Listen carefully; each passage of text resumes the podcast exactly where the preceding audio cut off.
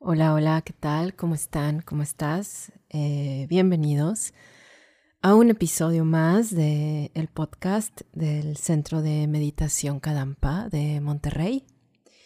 En este episodio vamos a hablar eh, de una enseñanza budista muy útil, una de las más útiles, para poder aceptar y transformar las adversidades, especialmente cuando la vida eh, nos dice que no a nuestros planes, a nuestros sueños, a nuestras expectativas, bien sea en nuestras expectativas laborales, en nuestras relaciones, cuando enfrentamos situaciones difíciles, etc.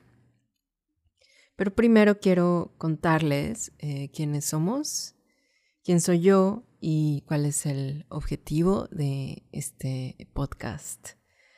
Mi nombre es Genkel Sanshima, soy monja budista Kadampa y soy maestra residente del Centro de Meditación Kadampa de Monterrey, que se encuentra en el norte de México.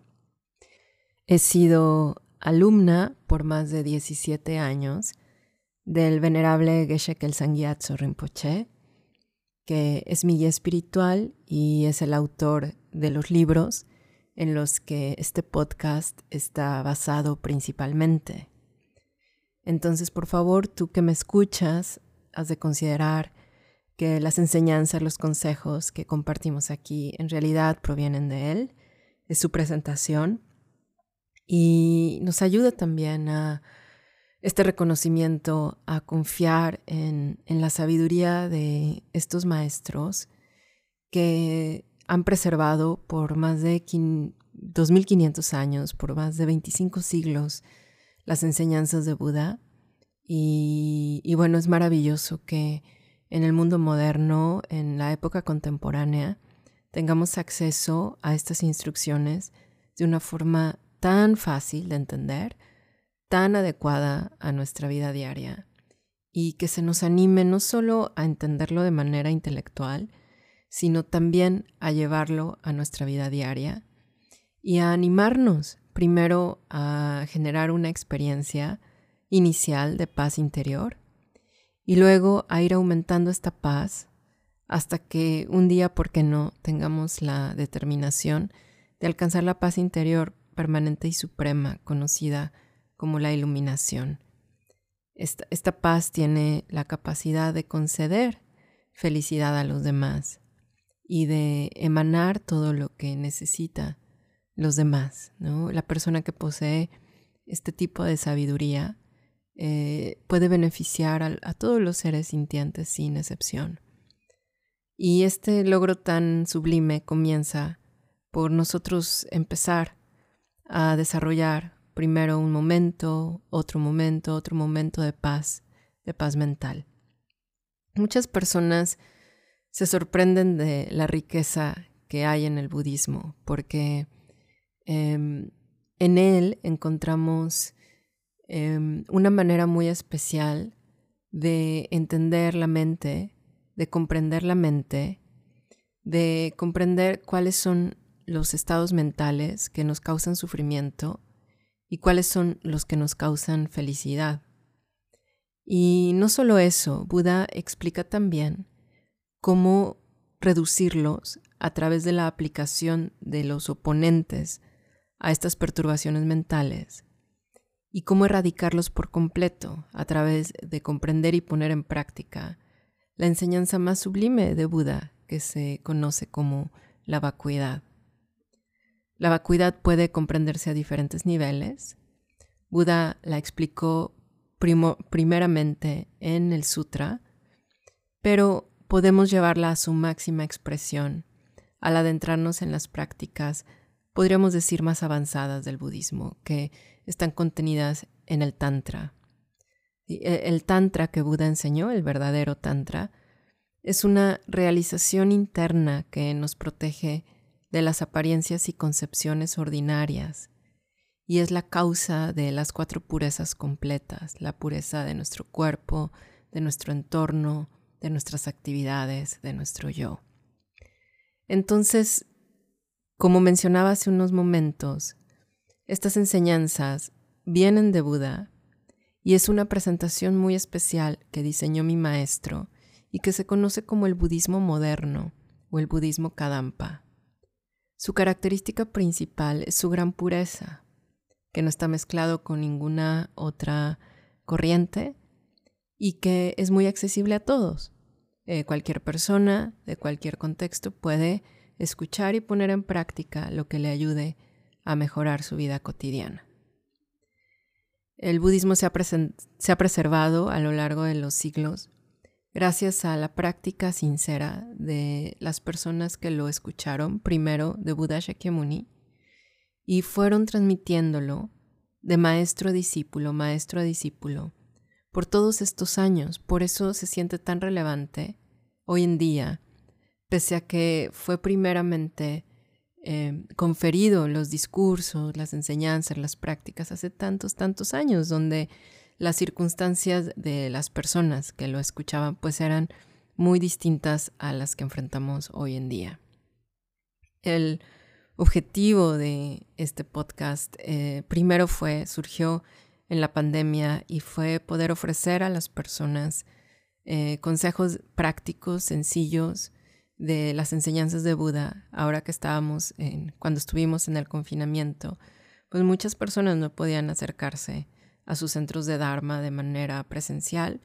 Y aquí en el Centro de Meditación Kadampa de Monterrey decidimos ofrecer esto como una forma de hacer muy accesibles estas enseñanzas. Ahora que esta situación inusual ha, cambiado o ha, cesado, podríamos decir, decidimos continuarlo porque hemos recibido muy buena eh, aceptación por parte de las personas principalmente aquellos que no practican el budismo, eh, nunca habían escuchado estas instrucciones y les ha parecido em, pues muy especial y muy transformador.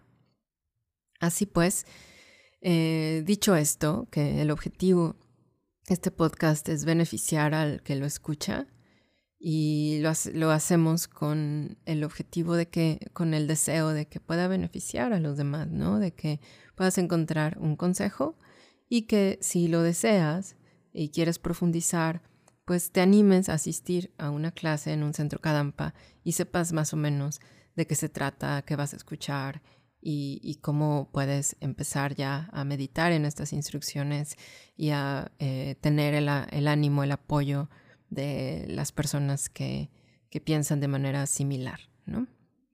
El tema de este capítulo es cuando la vida nos dice que no. ¿no? Y es, un tema súper importante porque, como sabemos, la vida nos dice que no bastantes veces, ¿no?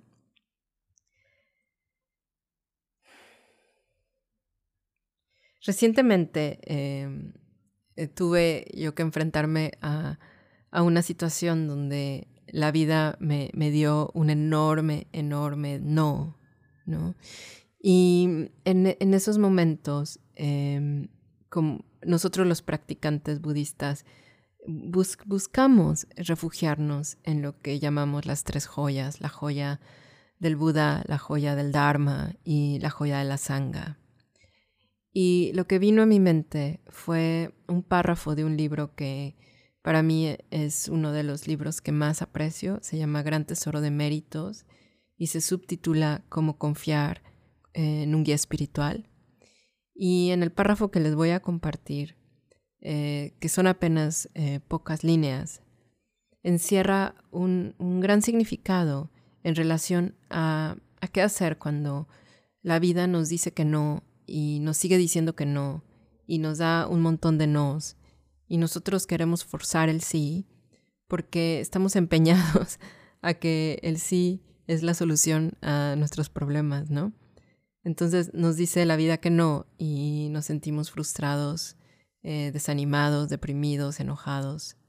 Y ya el problema no es que la vida nos dijo que no, sino quitarnos la, la respuesta que le dimos a ese no, ¿no? Dice el párrafo, los niños se emocionan al construir un castillo de arena en la playa pero se ponen a llorar cuando las olas lo destruyen.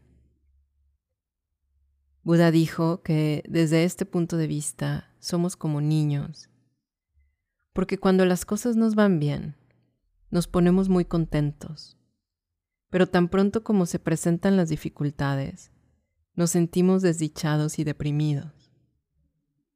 Los placeres del samsara son por naturaleza impermanentes y tarde o temprano se convierten en sufrimiento.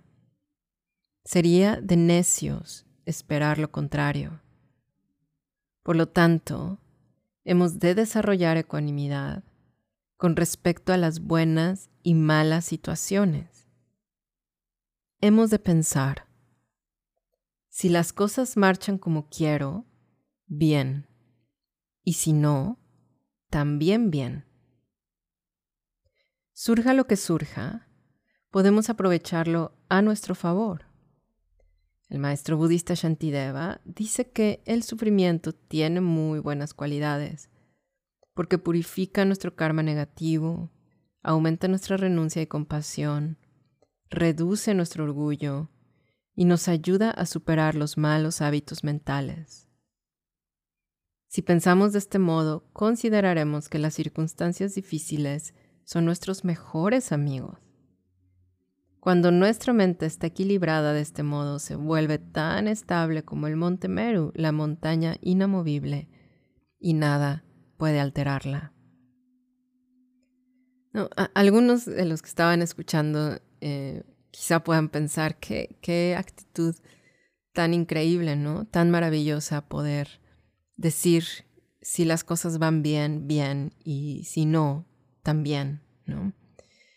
Pero otros quizá eh, escuchan y dicen, ¿cómo que el sufrimiento tiene buenas cualidades? ¿Qué acaso me están diciendo que sea masoquista o que eh, disfruta el dolor o algo así, ¿no? Y no, es el caso de esta segunda reacción. O sea, e, en realidad experimentamos adversidades y sufrimiento eh, de manera continua. Y ya que es tan frecuente, no deberíamos tenerle tanto miedo al sufrimiento o a la dificultad. En, en, las dificultades también se puede aprender mucho podemos aprender mucho de nosotros, podemos volvernos un poco más reflexivos y preguntarnos el porqué de la situación de manera interna y contemplanza. ¿Qué podemos hacer para parar este ciclo de dolor o frustración en el que nos encontramos, etcétera? E, es muchas veces en la derrota donde más enseñanzas recogemos y es el preámbulo para las verdaderas victorias en la vida. Pero vamos a desmenuzar un poquito el, párrafo que el venerable Geshe-la nos, regala, nos ofrece con, esta sabiduría tan compasiva.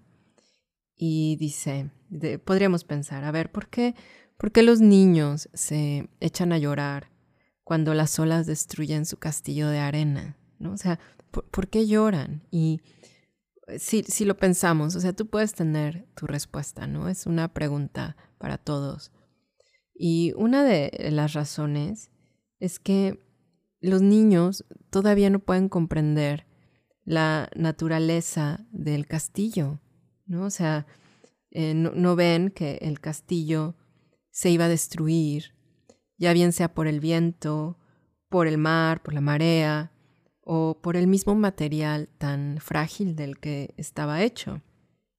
El niño no comprende que el fenómeno que quiere que dure para siempre, desde su origen estaba destinado a acabarse. Entonces e, el, niño sufre no tanto porque se, se agota el, el castillo, se destruye el castillo, sino porque de momento no tiene las herramientas o no, no sabe cómo aceptar que el castillo se iba a acabar, que el castillo se iba a destruir. Buda dice que somos como niños porque al igual que nos alegramos un montón cuando las cosas salen bien, luego nos angustiamos, nos entristecemos o incluso nos enojamos cuando se destruyen, las perdemos, nos separamos de nuestros amigos etc. Y aquí Buda nos está dando un ánimo, ¿no? Nos está diciendo que en realidad no deberíamos aferrarnos tanto a, la derrota o a la victoria, a la llegada, a la salida, a la separación o, la, o, la, o el unirnos con alguien, porque eh, podemos aprender de ambas cosas por igual. Pero todo depende del, objetivo profundo que tengamos en nuestra vida, ¿no? Si nos negamos la posibilidad de ver más allá de el momento presente, de ver más allá de este momento de nuestra vida, o de incluso nos negamos la posibilidad de pensar en nuestras vidas futuras, vivimos en una constante inmediatez, en la dictadura de lo inmediato, ¿no? De lo instantáneo, de que queremos ser felices en todo momento, en cada momento, ¿no? Y entonces ese aferramiento, ese apego al momento, no nos permite ver que la vida en realidad está compuesta por muchos momentos y que es parte de la vida eh, tener estas frustraciones y estas desilusiones. Y, no lo digo para eh, sentirnos mal, sino para al contrario animarnos y sentirnos mejor. En el mundo moderno en el que vivimos, eh, si lo vemos, estamos muy apegados a cierta idea del éxito, de la prosperidad y de la felicidad.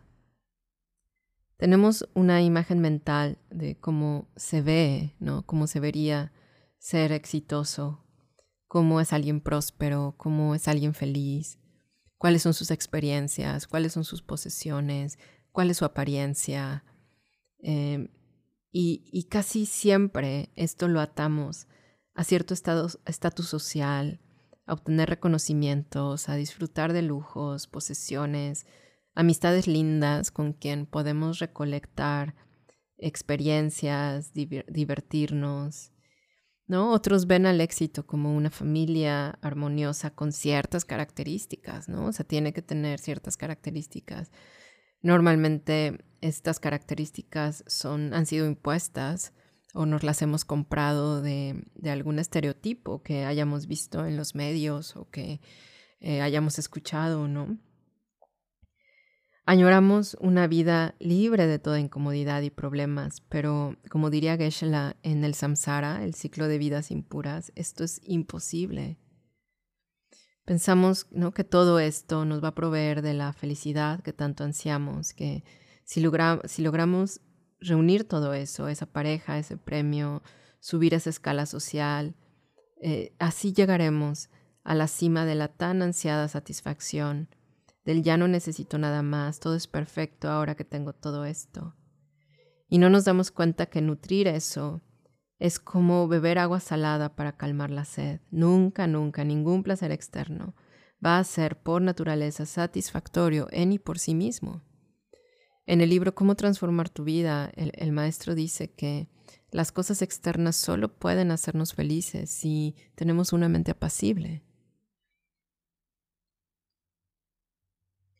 Claro, como las cosas por en y por sí mismas no son satisfactorias, nos esforzamos mucho por forzar las situaciones y que se amolden a nuestra idea de lo que está bien y que vaya de acuerdo al plan. El punto es que si la vida nos dice que no, ese no hemos de saber que puede ser muy significativo. Ese no nos puede estar diciendo algo muy importante y relevante para nuestro progreso espiritual. Y hemos ignorado ese no desde tiempo sin principio. Ese no nos dice que la felicidad no se encuentra en el exterior. Y por mucho que forcemos el sí, en realidad tendrá el no entre paréntesis. Una felicidad a fuerzas y sin muchas ganas, que no es auténtica, ni duradera, ni pura. Es un no borrado y tachado y puesto encima un sí.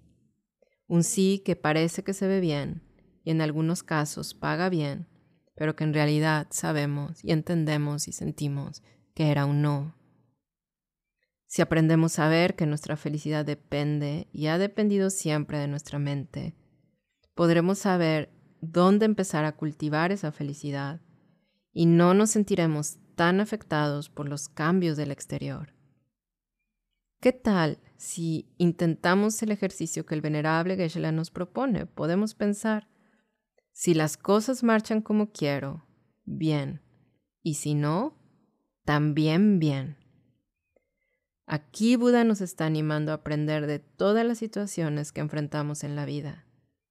Por ejemplo, aunque a veces el dolor mental parece insoportable, en la gran mayoría de los casos se puede tolerar y al adquirir los recursos que nos ofrece el adiestramiento de la mente, podemos sacar gran provecho de él.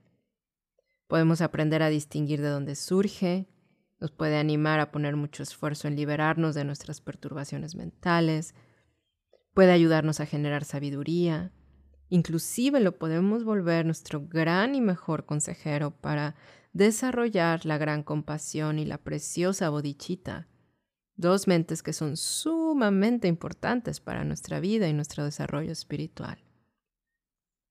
El afán por querer siempre salir victoriosos de las situaciones nos impide ver que en la derrota, digamos, en la no satisfacción de nuestros deseos, hay muchas y muy valiosas enseñanzas. El punto aquí es qué queremos ganar, porque si lo que queremos ganar es felicidad permanente, tanto en las buenas como en las malas, se puede aprender y mucho. Los dejo con un verso que viene en el libro Nueve ocho pasos hacia la felicidad.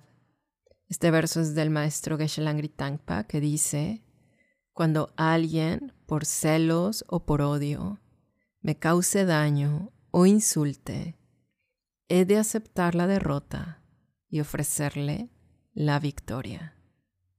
Hablaremos de este tema en el próximo episodio del podcast del Centro de Meditación Cadampa de Monterrey y bueno, si te encuentras en el norte de México, puedes acercarte al Centro de Meditación Cadampa de Monterrey. Y si no es así, acércate al Centro de Meditación Cadampa de tu, tu localidad. Nos escuchamos muy pronto. Hasta entonces.